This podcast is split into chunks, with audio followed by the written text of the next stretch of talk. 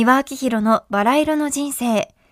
まずは、三輪明宏バラ色の日曜日、2010年11月14日放送の音源です。三輪さんが北野武さんとの思い出を語っています。それではお聞きください。Bonjour, mesdames et messieurs. おはようございます。バラ色の日曜日、三輪明宏がお送りする時間でございます。えー、それでは今週も番組に届いたお便りをご紹介させていただきます。いつもお便り本当にありがとうございます。えー、東京都のコータさんという方でいらっしゃいますね。えー、皆さん、スタッフの皆さん、優雅で教養のある番組をありがとうございます。こちらこそありがとうございます。皆さんにぜひ聞いてみたいことがあってメールを出しました。それが最近映画監督や芸術家としても活躍する北野武さんについてです。何でもお二人昔からのお付き合いなんだとか、ぜひ皆さんしか知らない武さんの一面や思い出などありましたらお聞かせいただけると嬉しいです。うん、私しか知らないということはないと思うんですけれども、あの方は随分自助伝をお出しになってますからね。だからお読みくださればもうほとんどお分かりだと思う。えー、そうですね。えー、と、で、その中にね、書いてある友達に言われてるの、これ読んだって言うんで、読んでないっつって、あなたのこと書いてあるよっつって。読んでみましたらね、あの、私がまだ昔、丸山明宏という芸名を使ってた頃の話なんですね。で、あの、武さんが、あの、尊敬してた先輩とよく一緒に遊び歩いてたそうですね。で、とても教養のある人だったんですね。私も知ってました、その人のことね。で、武井さんが、ある、あの、バーに入っていったら、あ、丸山明宏がいる。男と二人でいるって、当時のボーイフレンドですね。で、そしたらその先輩がね、つかつかと言って、それで三人で喋り出して、あ、あいつは丸山明宏のこと知ってるんだって。で、丸山明宏が、あ、笑ってる。それでね、丸山どうも、あの、あいつのことをね、気に入って好きらしい。ということは俺のことも好きになるに違いない。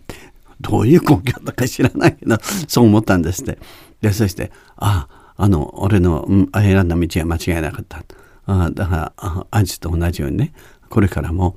政治、経済、音楽、あらゆる文化のね、あの、教養のあることも全て勉強しようと思った。で、俺はその足で、あの、電話をかけに行って、そしてお母さんに電話して、俺大学辞めたよって言ったら、そしたら、まあ、バカ、もう帰ってくんなって言われたって書いてあるんですね。で、それで私、次、武さんに会った時にね、あなた、あれどこだったの？って言ったら、いや、樽小屋ですよ、つって。えー、よく覚えてたわね、つって。俺が大学辞めたの、宮さんのせいですよ。そういう言われちゃったんですよね。うん、で、武さんちょうどね、その頃ね、あの、ジャズ喫茶でね、あの、ボイさんやったりしてね。で、知識を養ってたらしいんですよね。えー、その時代でしたよ、うん、そういうお話がございました。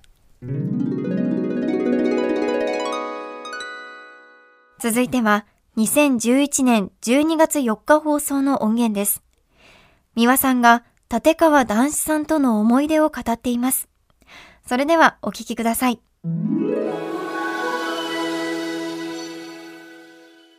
Bonjour, mesdames et messieurs. 宮城色のバラ色の日曜日が参りました。えー、さて、そうでございますね。こんなにね、明るく出ちゃってもいいのかしらと思いますけれどもね。先月は落語家の立川談志さんが亡くなりましてね。まあ、マスメディアもね、あの、各局を全部大騒動で、いろんなジャーナリストもね、取り上げてましたけどもね。彼はね、あの11年までで私より一つ年下だったんですね。どんどんどんどん彼がねあの何かこうすごくなっていっちゃったっていうのはあの毒舌吐いたりねいろいろしてましたけれどもね。若い頃はそうでもなかったんですよね。威勢が良かったことは威勢が良かったんですけれどね。昔そうですね。もう340年以前でしょうかしら。定かではないんですけどね。番組でちょいちょいねあの昼間のバラエティなんかで会うようになってたんですけれどもね私のシャンソン喫茶の銀パリというところへねあの落語の三平師匠がねあの人がねまだ若くてねシャンソンが好きでねでよく銀パリへ来てて「あの今日は盗みに来ました」なんて言って「勉強させてください」なんて言ってたんですよね。そのうちに男子さんがね来てて「あんたシャンソン好きなの?」って言ったら「ええ好きですよ」ってでそしたらシャンソンというよりはジャズがね好きで昔のスタンダードジャズが好きだったんですね。それでああの江戸っ子らしいなと思う江戸っ子ではね浅草やないかの人でねあのすごいモダンなあのハイカラハイカラな人が多いんですよね。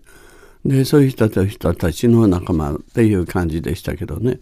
でジャズの話してるといつまでも喋ってるような人でまたあの古い昔のねフランス映画とかねアメリカ映画だとかそういったものもね結構話が合うんですね。あのその後テレビのバラエティなんかで会うようになった時もね私の前ではね全く真面目だったんですよね。ふざけたとこはなくてあんな無口径の強いことも毒舌も吐きませんでしたしね。だからそういう違う部分であの私はお話しさせていただいたような気がしますよ。であ一度だけね銀座のバーでねばったり会ったことがあるんですよね国会議員になってた時でしたね。それで「あんた会期中にねこんなとこで、飲んでちゃダメですよ」って「税金泥棒さっさとのお帰り」って 言ったんですよ。でひでえな全くかなわねえななんて言ってましたけどねそういえばねそれっきりでしたね。まあとにかく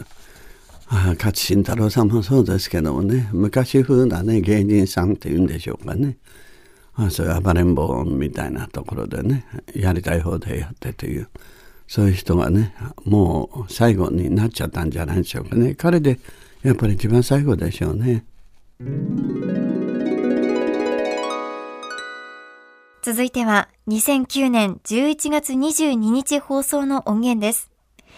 三輪さんが森重久彌さんとの思い出を語っています。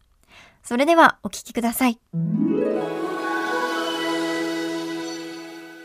バラ色の日曜日、宮脇宏でございます。おはようございます。えー、そうですね。さて、今日のお話でございますけれどもね、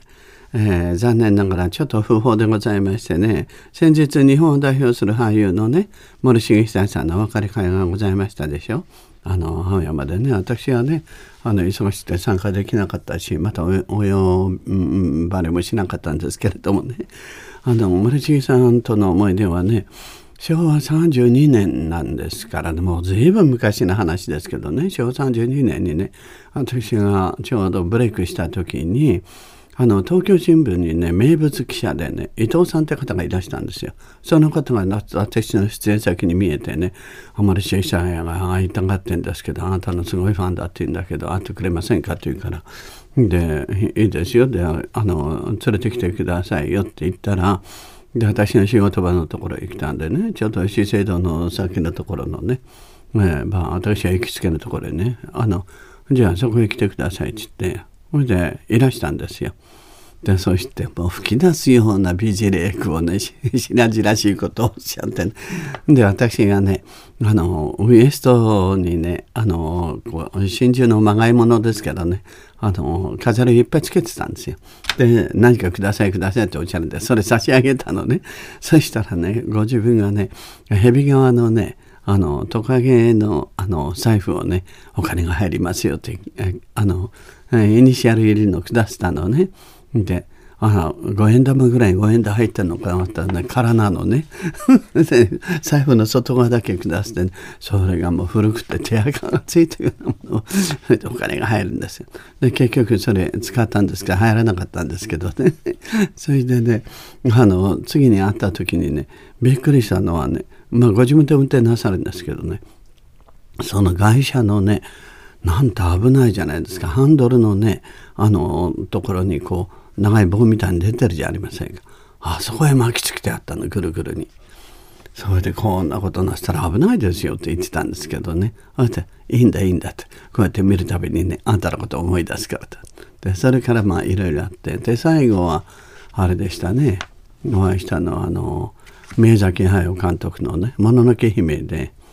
であの森重さんがおこと主やってで私は犬神をやってそれで宮崎さんがね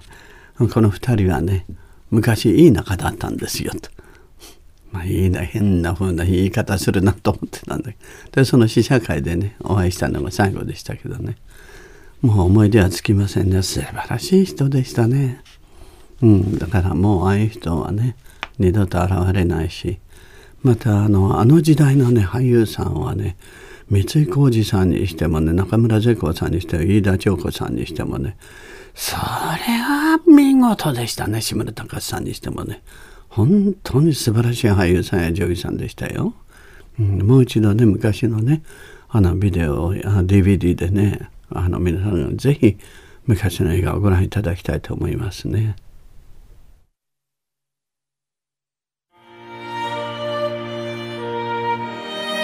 三輪明宏のバラ色の人生では、リスナーの皆様から番組の感想や三輪さんへのメッセージを募集しています。